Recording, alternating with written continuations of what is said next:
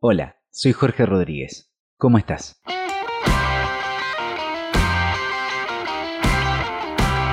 Si te digo HDP, sabes que puede ser cualquier cosa. Pero en este caso significa que vamos a hablar de salud mental, abordando temas tan diversos como cada uno de nosotros. Empieza HDP, Hablemos de Personas.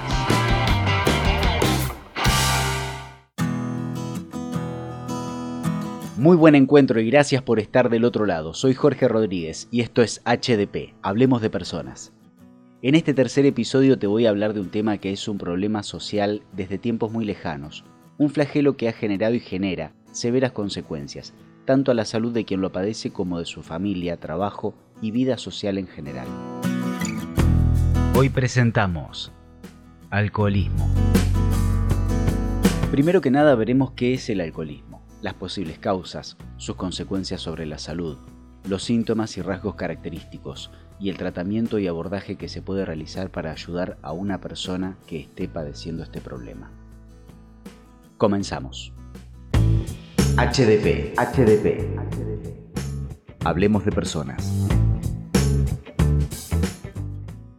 Yéndonos atrás en el tiempo, lugar y momento del nacimiento del vino, según estudios arqueológicos, se ha encontrado en Sumeria con evidencias de la primera cosecha conocida que data del año 3000 a.C., que desembocó en la preparación del vino. Sin embargo, también se han encontrado restos de vino datados de dos o tres milenios por detrás, o sea, desde el 5000 o 6000 a.C., aunque podría haberse tratado de una producción accidental y sin intencionalidad. Se ha sugerido en más de una ocasión que a raíz del comienzo de la producción del vino en Mesopotamia, este se habría convertido en el adversario afrutado de la cerveza que se cultivaba en Egipto, ya en torno al cuarto milenio antes de Cristo, Asimismo, el vino se extendió rápidamente por otras regiones de la cuenca del Mediterráneo. Por ejemplo, los griegos tomaban un vino dulce y especiado, y tenían la costumbre de mezclarlo con agua, al considerarlo un rasgo de civilización, porque beber vino puro se consideraba propio de bárbaros y pueblos incultos. En la Grecia clásica, el vino estaba muy ligado a la institución del banquete, que eran largos convites dedicados a hablar sobre varios temas y en los que el vino era un elemento imperioso. Según investigaciones históricas, en parte, esto era por la facilidad y fluidez de palabra que otorgaba a los comensales a la hora de debatir sobre determinados temas. En cuanto a la proporción de vino y agua la marcaba quien presidía el banquete y determinaba el carácter de la velada y el nivel de embriaguez al que se aspiraba. En síntesis, desde las primeras civilizaciones el alcohol ha sido parte de la vida del ser humano, el efecto provocado por estas bebidas en el estado de ánimo y en la percepción de quienes las probaban llevó a las primeras culturas a considerarlas como un auténtico producto divino. Así resulta natural el culto a deidades como Dionisio, dios griego del vino, o Baco, homónimo de Dionisio pero en la cultura romana, o Mayahuel, dios azteca del mahuey o la embriaguez, y también conocida por ser diosa de la fertilidad. También se explica así que el uso del vino, el posh o el tesguiño sea indispensable en muchas ceremonias religiosas, aún en la actualidad. Sin ir más lejos, en la ceremonia católica el sacerdote eleva el cáliz con vino a la hora de tomar la hostia. A lo largo de la historia las personas alcoholizadas han sido y siguen siendo motivo de burla, debate, discusión o violencia y humillación. Es común que un contador de chistes tenga siempre a mano uno de borrachos, y si nos vamos más atrás en el tiempo, las personas memoriosas recordarán a Tandarica, que fue un genial personaje del actor rumano Alexandru Veterani, que fue nacionalizado argentino, que era un mozo muy torpe y sospechosamente ebrio que con sus actos tontos y caídas provocaba molestias y desastres a su alrededor. Los payasos de algunos circos también han realizado actos imitando borracheras para darle más gracia al número. También los personajes alcoholizados se utilizaron en cine y teatro para representar situaciones de vulnerabilidad social, violencia intrafamiliar o hacia personas ajenas, y un sinfín de historias en las que estos personajes representaban actitudes, sentimientos y situaciones cotidianas. Quizás un pequeño reflejo de parte de la realidad social que muchas veces se prefirió ignorar o omitir. Pero la persona alcohólica es más que el personaje de un espectáculo artístico.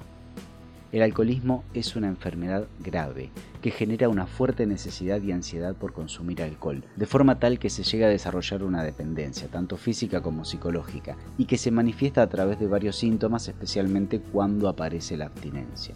La persona alcohólica no tiene control sobre los límites de su consumo, que va en aumento a medida que se desarrolla tolerancia y se considera como una enfermedad crónica, progresiva y mortal por la Asociación Médica Estadounidense, al igual que otras drogodependencias.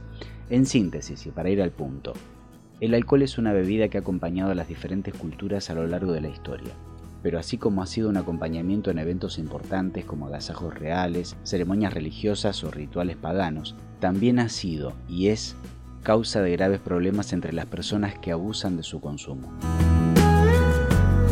Hasta el momento no existe alguna causa específica del alcoholismo, aunque varios factores genéticos y ambientales pueden desempeñar un papel importante en su desarrollo.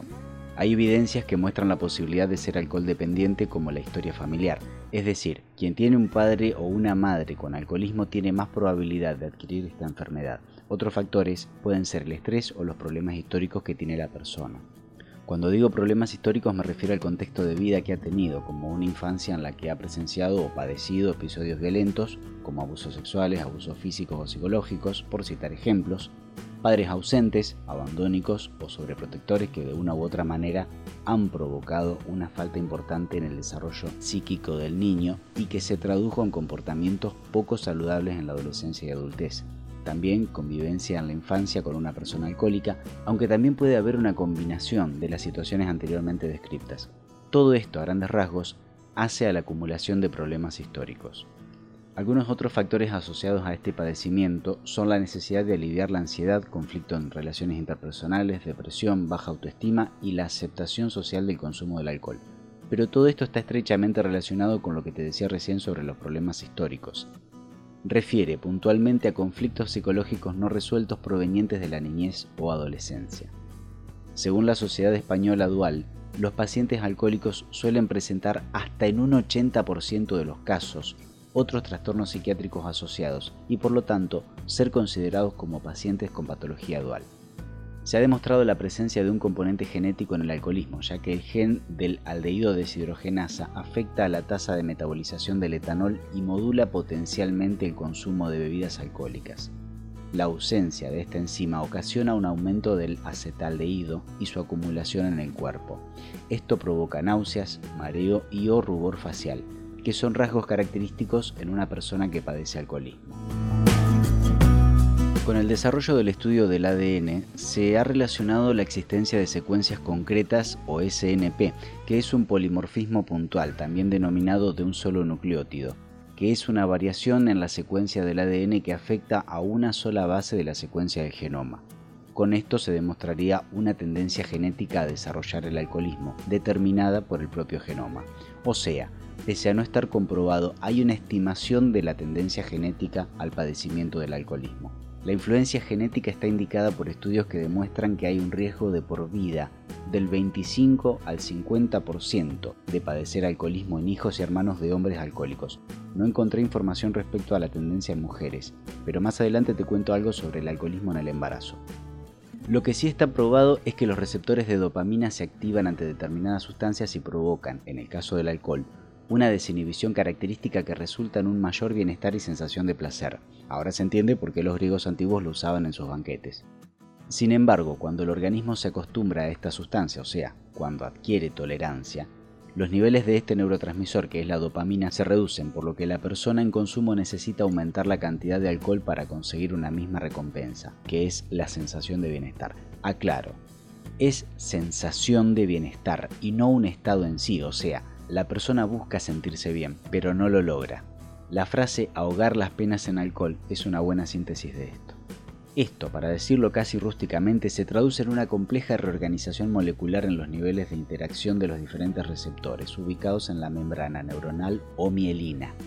La dopamina es un neurotransmisor responsable de múltiples funciones en el organismo, entre las que se encuentran el aprendizaje, el sueño, el humor o la motivación alteraciones propias en una persona con problemas de alcoholismo.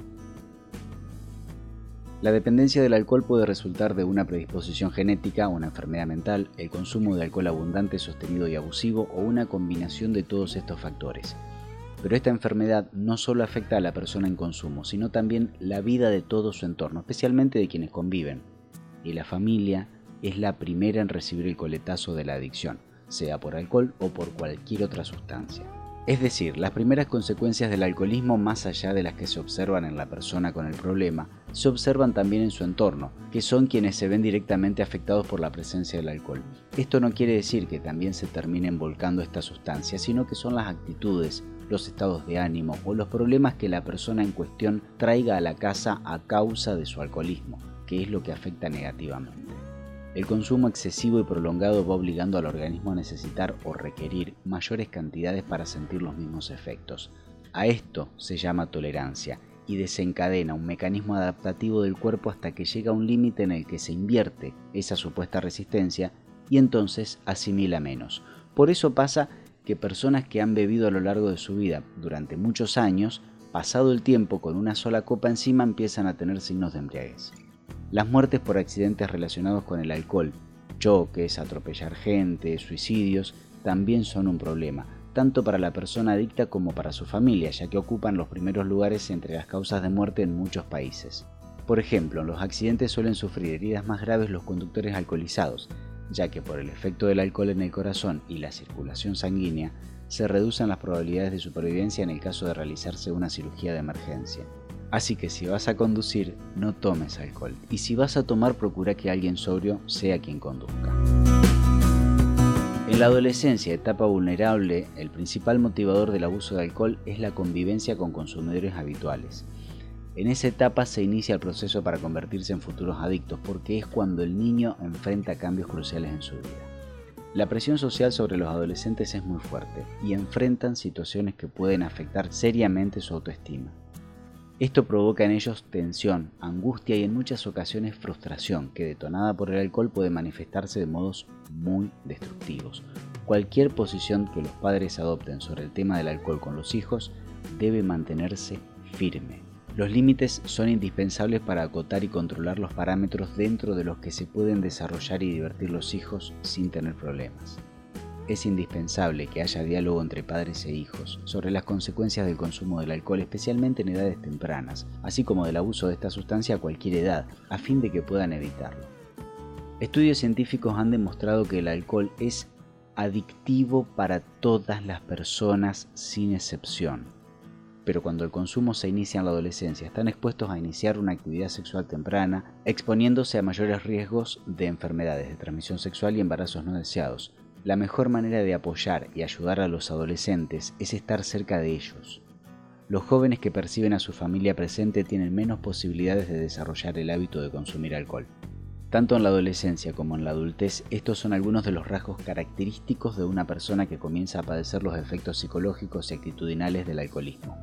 Perder el autocontrol, mentir, ocultar cosas y problemas, volverse violentos, olvidar lo que sucede, perder la conciencia, causar accidentes de tránsito, poner en riesgo su salud e integridad física y moral, faltar a clases o bajar su rendimiento académico, tener problemas con la ley, embarazos no deseados y enfermedades de transmisión sexual, o por el contrario, impotencia sexual.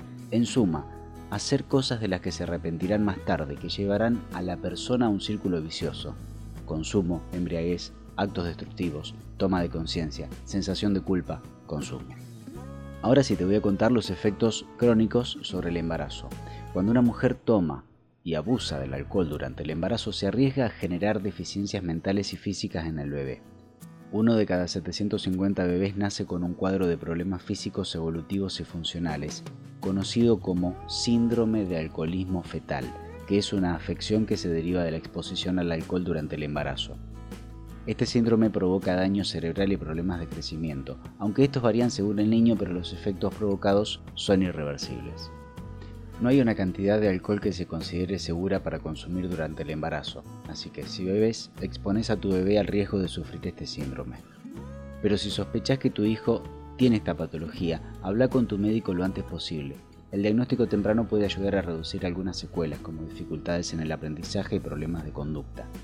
Las características del síndrome de alcoholismo fetal son bajo peso al nacer, menor perímetro del cráneo, retraso del crecimiento, disfunción orgánica, anomalías faciales incluyendo ojos del tamaño inferior al normal, mejillas aplanadas y un surco nasolabial poco desarrollado, epilepsia, problemas de coordinación y de motricidad fina, escasas habilidades sociales incluyendo dificultad para establecer y mantener vínculos de amistad y para relacionarse en grupo, falta de imaginación o curiosidad, dificultades de aprendizaje incluyendo poca memoria, incapacidad para entender conceptos como el tiempo y el dinero, deficiente comprensión lingüística y escasa capacidad de resolución de problemas. También problemas de comportamiento como hiperactividad, incapacidad para concentrarse, aislamiento social, impulsividad y ansiedad. Estas características son muy similares a las de los trastornos del espectro autista. Volviendo al tema en cuestión, cada año mueren en el mundo 3,3 millones de personas a consecuencia del consumo nocivo de alcohol, lo que representa un 5,9% de todas las defunciones.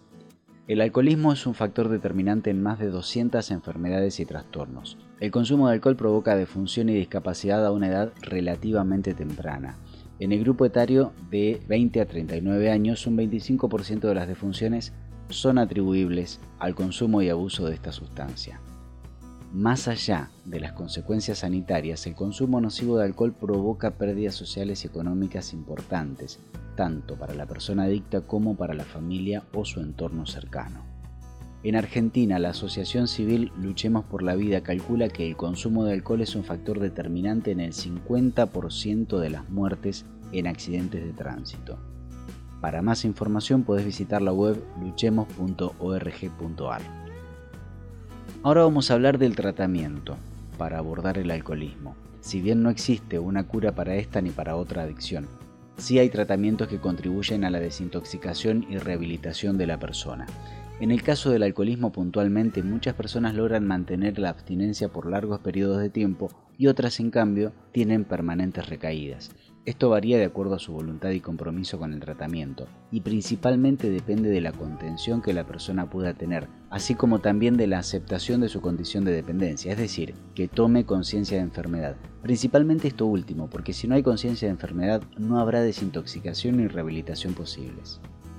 El tratamiento del alcoholismo es muy complejo e implica varios aspectos como el reconocimiento del problema, la desintoxicación, programa de rehabilitación, terapias de grupo, talleres y acompañamiento terapéutico. El tratamiento de una adicción al alcohol empieza por el reconocimiento del problema, que está asociado con la negación. El paciente cree que no necesita tratamiento, piensa y lo exterioriza a las personas cercanas, afirmando incluso que lo puede abandonar cuando desee porque considera que puede manejar su consumo. Cuando una persona con dependencia al alcohol accede al tratamiento bajo presión, lo más probable es que efectivamente termine abandonando. Por eso es tan importante este primer paso que es el reconocimiento del problema.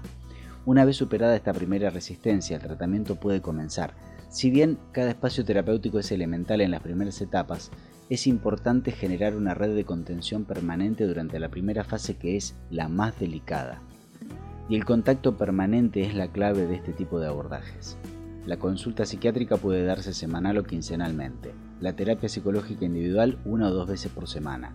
La terapia familiar, aspecto importantísimo en el tratamiento de adicciones, debe ser semanal o quincenal. Y el acompañamiento terapéutico puede ser los 7 días de la semana, 5, 3, los que sean necesarios.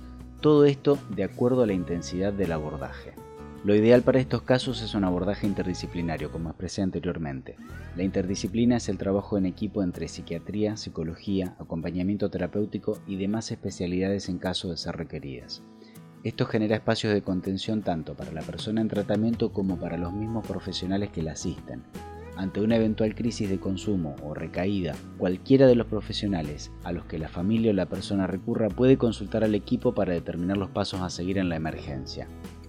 Sea en el tratamiento del alcoholismo o de cualquier otra adicción, la atención inmediata de la emergencia, además de otorgar seguridad y tranquilidad, contribuye a generar recursos para superar las crisis tanto a la persona adicta como a su familia.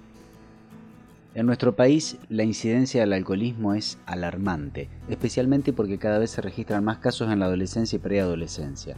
Los conflictos intra o interfamiliares relaciones sociales tóxicas, episodios depresivos o simple necesidad de pertenecer, aspecto característico en la adolescencia, puede llevar a que una persona tan joven comience el camino de la adicción.